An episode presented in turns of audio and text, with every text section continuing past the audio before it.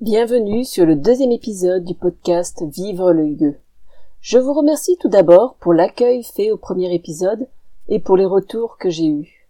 Ce podcast risque d'évoluer pendant encore quelques épisodes, le temps de trouver ce qui vous plaît et qui me correspond. C'est la première fois que je me lance dans un podcast, l'aventure est donc toute nouvelle.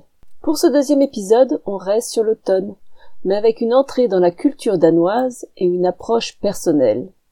Je me présente, Aude, française, mariée à un Danois depuis 20 ans et habitant à Copenhague depuis 12 ans.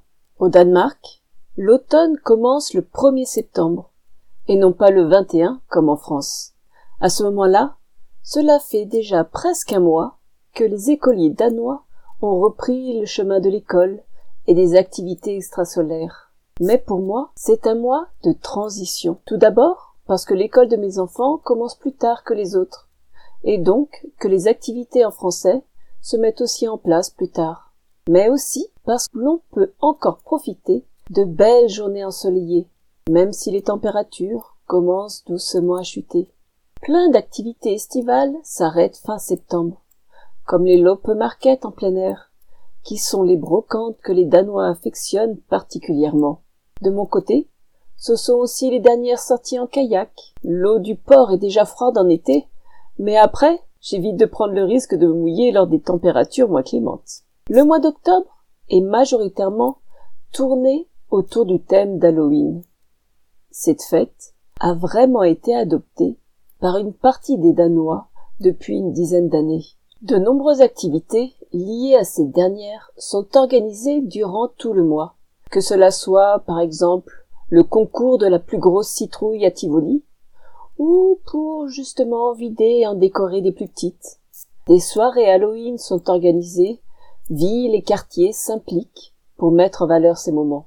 De mon côté, cette année, j'ai participé à une sorte de parcours renté que les personnes venaient visiter en voiture.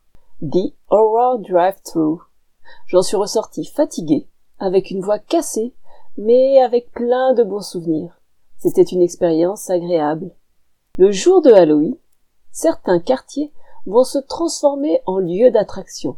Décorations horribles, effets sonores, citrouilles creusées allumées, habitants se déguisant pour recevoir les enfants. Tout est fait pour effrayer les groupes déguisés, venant taper aux portes en demandant Slick à la balle la version danoise de des bonbons ou un sort. Certains quartiers, comme celui où j'habite, vont fêter Halloween le week-end d'avant, si Halloween tombe un jour de semaine. D'ailleurs, cet engouement pour Halloween souligne le fait que les Danois apprécient le Uhugeli pour une Hugelimol, c'est-à-dire trouver du Hugue dans des choses désagréables non hugues le petit frisson de peur que l'on peut ressentir tout en se sentant en sécurité, car on sait que c'est pour de faux. Si vous voulez en savoir plus sur Halloween au Danemark, je vous invite à faire un tour sur le blog vivrelehugueux.com pour lire l'article Halloween au Danemark ou Hugeli, Hugelitz.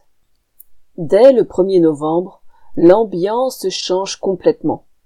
Fini Halloween, les monstres et les histoires d'horreur.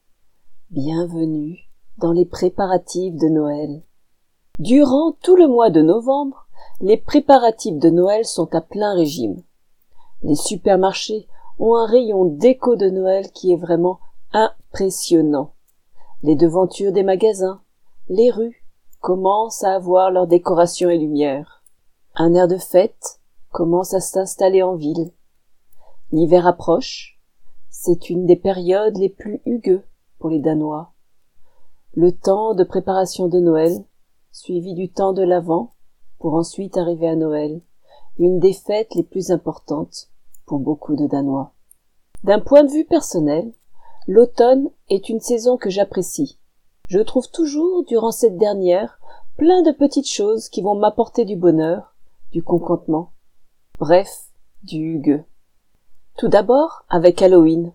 Moi qui étais plutôt négatif sur cette fête, j'ai changé d'avis après avoir habité aux États-Unis pendant quasiment trois ans. Et je trouve qu'au Danemark, on retrouve un peu la même ambiance que lors de notre séjour aux US. Bon, ce n'est pas aussi extravagant, mais quand même agréable. J'ai surtout adopté cette fête pour la joie qu'elle apporte aux enfants et pour les activités familiales qu'elle permet d'avoir. Voir briller les yeux des enfants, c'est vraiment hugueux. J'aime voir la nature changer de couleur, se parer de jaune, d'orange et de rouge, se promener à pied ou à vélo, et voir tous ces changements est toujours un émerveillement. J'apprécie de voir les jours qui raccourcissent. Alors oui, bien sûr, la chaleur de l'été, des longues soirées en extérieur peuvent me manquer. Mais c'est l'occasion de vivre d'autres expériences que la saison estivale ne peut pas offrir aussi facilement.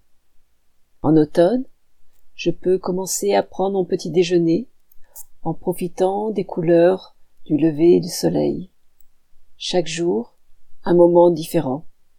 Je peux aussi rentrer de l'école de mes enfants en voyant le coucher du soleil, puis la nuit tomber. Voir la ville s'illuminer doucement, rentrer dans le noir. Il y a là un petit côté festif, à voir toutes ces fenêtres éclairées, alors qu'il est à peine dix-sept heures. Le côté festif s'accentue encore plus en novembre.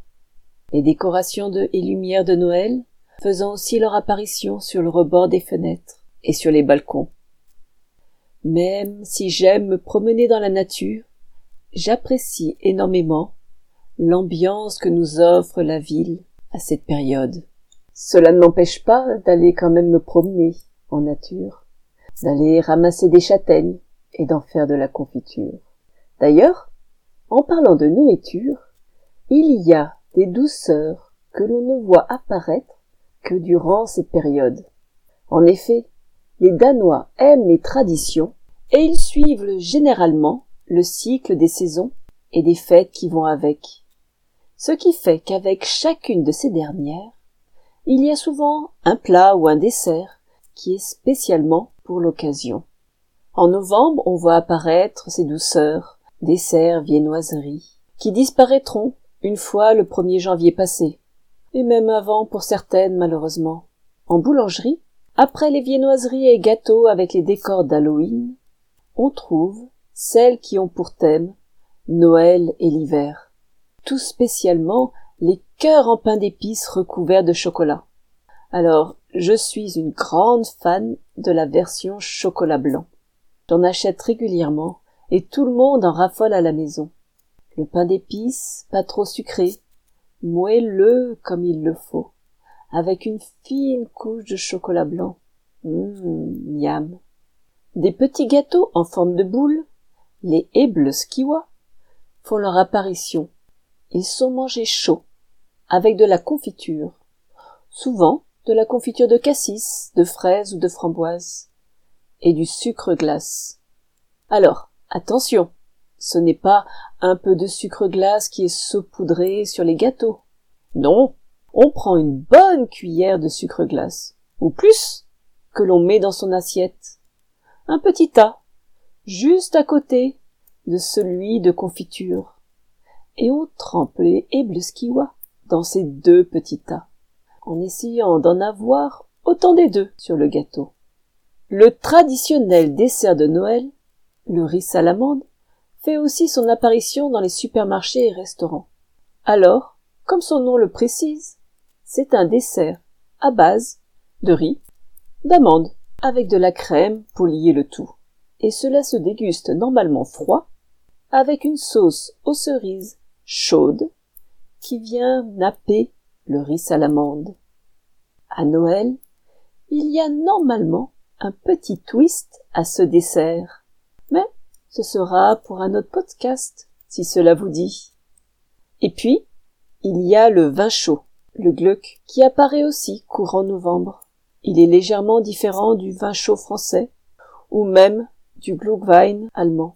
On peut en prendre nature, avec ou sans amandes et raisins secs, mais les Danois aiment bien y rajouter de l'alcool en plus, Porto, rhum ou autre alcool. Mais heureusement, pour ceux qui ne boivent pas d'alcool, Il est possible de trouver des versions non alcoolisées. Et il y a même du jus de pomme épicé à boire chaud. Les jus de raisin épicés que j'ai goûtés étaient à mon goût un peu trop sucrés. Mais c'est juste ma propre préférence. Il arrive aussi parfois que novembre accueille les premières neiges. Il ne neige généralement pas souvent à Copenhague durant l'hiver.